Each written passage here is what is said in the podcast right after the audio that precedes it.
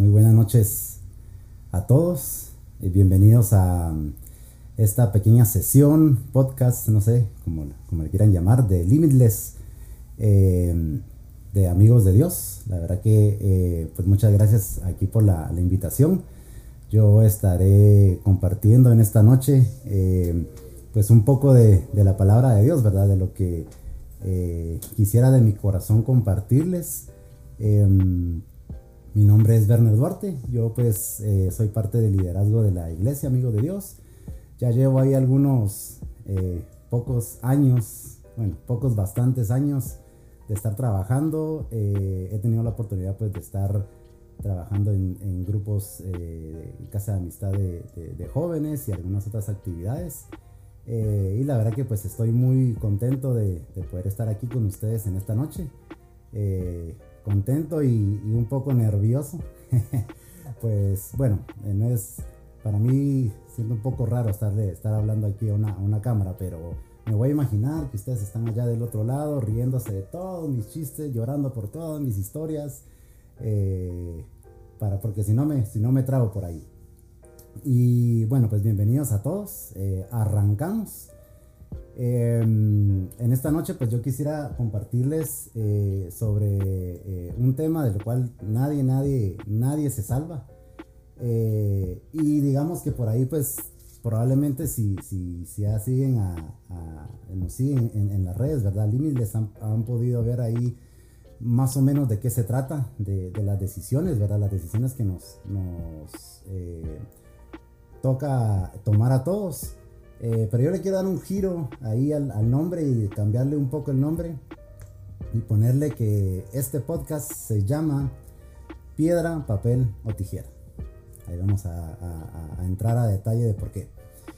Y pues básicamente ese es un juego súper popular. Yo creo que todos de niños lo, lo, jugamos. De hecho, quizá todavía es como la decisión legal de un niño para tomar algunas decisiones, creo yo. Em, para decidir quién va a ir primero en un juego, quién va a agarrar primero la partida de play, quién va a comerse el último pedazo de pizza. Eh, no sé, si no hay una ficha a la mano, piedra, papel o tijera es aquel que, ayuda a, que los desempates se definan, ayuda a eh, definir quién es el ganador de algo. Eh, y es súper, súper, súper popular, súper fácil. Em, y desde, digamos, por, por, qué piedra, papel o tijera y por qué decisiones? Porque al final, pues, uno toma la decisión en segundos de tres opciones que hay, piedra, papel o tijera. Eh, y ese segundo, milésima de segundo, puede definir muchas, muchas, muchas cosas más adelante, ¿verdad? Eh, y tal vez por ahí, pues, eh, hay, este juego lo tiene todo, o sea, tiene suspenso, tiene arrepentimiento, tiene el por qué decidí, por qué cambié de decisión a última hora. Eh, es más o menos ahí como para los futboleros de tirar un penal. Imagínense ustedes a, bueno, este tal vez es un poco más contemporáneo, pero Roberto Ballo en el 94 tirando un penal súper decisivo. Eh, y que son cosas que los jugadores de fútbol eh, hacen todos los días, le pagan todos los días para hacer eso, practica tirar todos los días. Em, y bueno, está ahí frente al portero, eh, Tafarel, y tiene la decisión. ¿Qué hago? Hago un panenca, la pico a la derecha, la tiro al ángulo, le doy potencia, le doy suave, le doy colocación y rácata, volado, volado. Em, pero es una decisión que tal vez ya lo había planificado, lo había ensayado, lo habíamos premeditado, eh, pero todo puede cambiar en un, último segundo. Dicen por ahí que, que un hombre tiene dos decisiones importantes eh, que tomar en la vida. Eh, y uno es la profesión, que estudiar, que trabajar. Y el otro es el equipo de fútbol. Ahí no hay pierde mucha. Barça, Real, River, Boca. Eh, no, son, son mentiras. me imagino que se ríe. ¿Con quién casarse? ¿Con quién pasar el resto de, de la vida? Eh, obviamente todo, todas estas decisiones o estas eh, grandes decisiones pues tienen sus subdecisiones atrás, ¿verdad? Eh, atrás de una gran profesión, de aquí me quiero dedicar, hay qué estudio en carrera, por ejemplo, ¿verdad? O qué estudio en la universidad. Y atrás de decidir con quién casarse, pues depende de la de qué tan vivo seas, pues que una o varias decisiones antes de, ¿verdad? Em, pero hay un dicho también que dice que nosotros somos las decisiones que tomamos. Eh, y así durante la vida, pues vamos tomando decisiones y decisiones y decisiones que van forjando nuestros días, nuestros meses y nuestros años. Ahora, eh, ¿por qué las decisiones son tan importantes? O sea, ¿por qué es tan importante si yo saco piedra, si yo saco papel o si yo saco tijera? No solamente porque me decidí y me fui por un lado, sino por las consecuencias que las decisiones traen.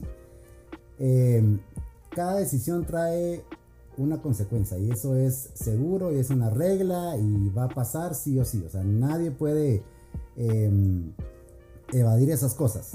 Y pues a mí me gustaría eh, platicarles cómo me imagino yo que se pueden clasificar estas grandes consecuencias que nacen de una decisión que tú puedes tomar o no tomar, ¿verdad?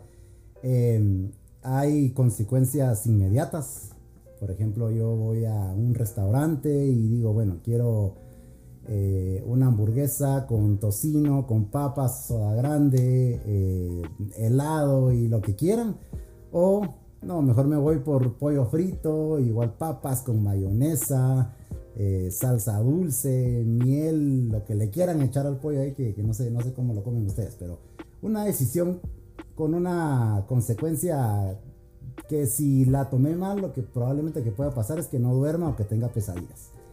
Em, de ahí pueden haber em, consecuencias, digamos, a, corto plazo, ¿verdad? Por ejemplo, bueno, hoy decido em, seguir jugando FIFA en lugar de ir a estudiar y por ahí tal vez pierdo la clase en el bimestre eh, siguiente, ¿verdad? O, o, bueno, pierdo el año, no sé, ¿verdad? Pero pero digamos que son esas, esas consecuencias que de a meses, años, em, pueden variar según la decisión que estoy tomando. Em, y de allí, obviamente, pues está una decisión que es a muy largo plazo, que aquí creo que entramos un poco sobre las decisiones que les contaba anteriormente, ¿verdad? Me caso, no me caso, em, acepto un trabajo, me quedo en el mismo trabajo, Em, decido que mi profesión va a ser tal. Em, y así van variando y vamos jugando con este tipo de decisiones toda, toda, toda, toda nuestra vida, todo, todos nuestros días. Em, y, digamos, una, una, historia que, que, quería compartirles el día de hoy fue eh, ya hace algunos años, cuando tenía más energía, eh, decidí subir el volcán de Acatenango. Eh, solo había subido el Pacaya y pues dicen que el de Acatenango es uno de los, de los, de los más difíciles, pero bueno, yo estaba ahí lleno de fuerzas, energía y bueno, vamos para adelante, ¿verdad? Y nos fuimos ahí con, con unos amigos, em, sin tal vez por ahí investigar lo, lo, lo, que venía, ¿verdad? Yo iba con, con mucha emoción y todo, pero realmente no, no estaba tan bien informado de qué era lo que venía llegamos a un punto en donde que obviamente íbamos sin guía y estaban dos caminos. Bueno, ¿cuál tomamos? El que conoce, eh, a uno le decíamos Rambo, porque, bueno, Rambo le quedó a partir de esa vez porque él se la llevaba de que se las podía, que yo conozco, que yo llevo casi que mi machete y voy abriendo camino. Em, entonces, dos caminos, ¿cuál? Nos fuimos por uno, perdidos dos horas para regresar y seguir. Bueno, ya perdimos ahí algún tiempo sobre el, la planificación que, llevábamos. Nos cayó la noche, quizá a, no sé, a, algunos, a una hora tal vez de, llegar a, nuestro objetivo, que era, que era la, el, cráter, la cima. Em, Y, nadie quería seguir, o sea, había, la mayoría ya no quería seguir, quedémonos aquí, descansemos y mañana, pero yo, yo sentía esa necesidad de poder cumplir el objetivo que me había puesto, que era, era, era llegar, alcanzar hasta arriba. Así que le dije al Rambo, ¿vos Rambo qué? Vamos arriba, seguro. Ah, bueno, porque, porque este Rambo también cada 15 minutos nos decía, miren muchachos, ya vamos a llegar, ya solo faltan 15 minutos. Así nos tuvo durante como 4 horas, ¿verdad? íbamos a paso lento. Eh, la cosa es que a sus famosos 15 minutos eh, tomamos la decisión de subir sin las mochilas, porque supuestamente a 15 minutos estábamos. Estábamos como a 45 minutos, alcanzamos eh, el, lugar, ¿verdad? El, cráter, donde la gente acampa y todo. Y este Rambo nos había dicho que arriba había un lugar donde pasar la noche, que había una cabaña y que no se podía llevar. Ahí no llevábamos ni, casa de campaña ni nada. Eh, bueno, como ya habíamos llegado, regresemos. Regresemos a traer a los demás.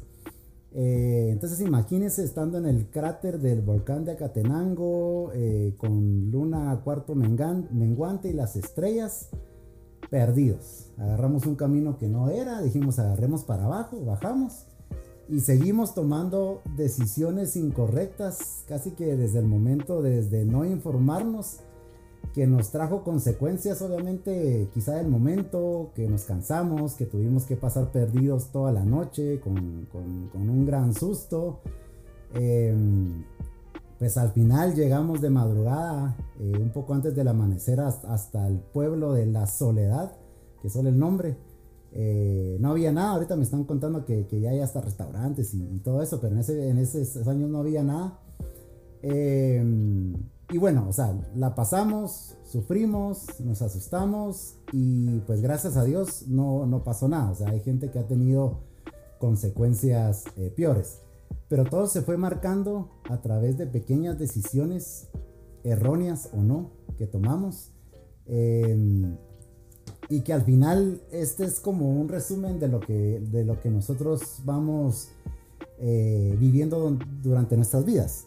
Y quiero leerles en Lucas 5, Lucas 5, 2, em, que quizá esta historia probablemente ya la han escuchado algunos, que eh, es cuando Jesús empieza a llamar a los discípulos. Y dice, entonces vio dos barcas que los pescadores habían dejado en la playa mientras lavaban las redes. Subió a una de las barcas que pertenecía a Simón y le pidió que alejara un poco eh, de la orilla. Luego se sentó y enseñaba a la gente desde la barca. Cuando acabó de hablar le dijo a Simón, lleva la barca hacia aguas más profundas, echen allí redes para pescar. Maestro, hemos estado trabajando duro toda la noche y no hemos pescado nada, le contestó Simón. Pero tú, eh, pero como tú me lo mandas, echaré las redes. Bueno, y entonces estaba mm, Simón, ya llevaba trabajando todo el día eh, tratando de pescar, seguramente desde la madrugada. Y digamos que desde este momento él ya había tomado ciertas decisiones eh, que según su experiencia, él creía que estaban correctas. Tirar la red para un lado, tirar, la red para otra, irse a cierto, eh, ¿qué? cierta posición o cierto lugar. Entonces es una experiencia que él como pescador ya tenía, ya había ganado y que probablemente sus decisiones podían ser eh, eh, más defendidas por él, ¿verdad? Él podía, podría decir como más fácilmente, eh, es que yo eché este tipo de red aquí porque el pez que hay acá es tal, etcétera, etcétera. Em, viene Jesús y después de, predicar le dice a Simón, Simón, vámonos más adentro y vamos a ir a pescar de nuevo, echa la red y pesca de nuevo yo me imagino que en ese momento, no sé, tal vez un pescador eh, experimentado como Simón ha de pensar, bueno, pero ¿y este, este qué sabe? Si yo soy, yo aquí soy el que yo sé y ahí sé lo que los libros mandan y por qué he de tener un resultado diferente. Eh, si, si, si, si todo lo que yo sé ya lo apliqué. Entonces ahí se tomó él con la primera decisión fundamental en su vida. ¿Qué hago? ¿Soy em, obediente a lo que me está pidiendo? ¿O simplemente le digo, no, mira, eh, mañana regresamos, si querés te invito a que vengas y en la madrugada volvemos a probar? O sea, esa fue una decisión que él tuvo que tomar en ese momento eh, y que bueno, él decidió eh, la obediencia. Y podríamos decir que decidió salir de su zona de confort. Eh, y muchas veces esa es una decisión que cuesta, que cuesta mucho, o sea, cuesta mucho seguir en lo, que, en lo que ya estamos acostumbrados, cuesta mucho en seguir en lo que no hay mayor esfuerzo, en continuar una rutina y cambiar ese chip y decir, bueno, hoy voy a eh, no sé, a cambiar mi rutina de, maratonear eh, durante 15 horas seguidas y me voy a poner a, aprender algo nuevo, hacer ejercicio, etcétera, etcétera. Em, pero ¿qué hizo Simón? Yo creo que en ese momento tomó su eh, orgullo de haber dicho, bueno, más de algo se me puede escapar o, bueno, solo porque me lo pides voy a, a obedecer y fue, eh, eh, llevó su barca y tiró la red. Y, obviamente él ahí ha de haber tomado también otra decisión. Porque él dijo, bueno, a mí me dijeron que viniera y que tirara la red, pero yo sé dónde tirarla. Yo la puedo tirar aquí eh, de este lado a la derecha, la puedo tirar a la izquierda, puedo remar 3, 4 metros más. Entonces, ya tenía como una decisión más que tomar.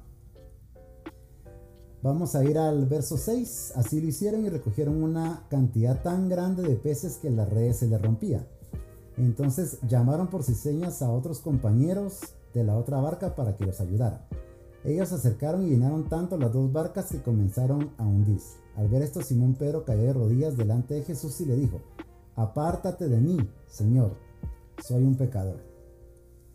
Bueno, entonces viene Pedro, tira la red y todos los peces una cantidad enorme que quizá probablemente no, no había podido ver eh, en, una sola tarde de, pesca. Y él ahí tuvo otra decisión, porque él pudo haber dicho, bueno, es que aquí el que sabe soy yo. Yo decidí dónde tirar la red, yo decidí hacia dónde adentrarme sobre el agua. Entonces al final, em, seguramente por el tanto trabajo que había hecho eh, durante las horas, ya había dejado ahí listo el, ambiente, ¿verdad? Eh, pero él reconoció que de cierta forma lo que sucedió no dependió de él. Que él tomó la decisión de obediencia, pero todo lo demás vino de un poder mucho más grande de él. Tal así que él se acerca a Jesús y le dice, yo soy pecador, no soy digno. y a veces regresando al tema, pues la vida se parece como a esta piedra, papel o tijera, ¿verdad? Eh, en donde quien no decide qué sacar simplemente no juega. Y esa es como la zona de confort de donde Pedro salió y de donde yo quisiera que eh, evaluemos si estamos en alguna etapa de nuestra vida en una zona de confort. si ya estamos como rutinarios en algo, si ya nos creemos que sabemos eh, lo que sabemos, qué sé yo, eh, que evaluemos incluso en nuestra relación con Dios y decir o pensar,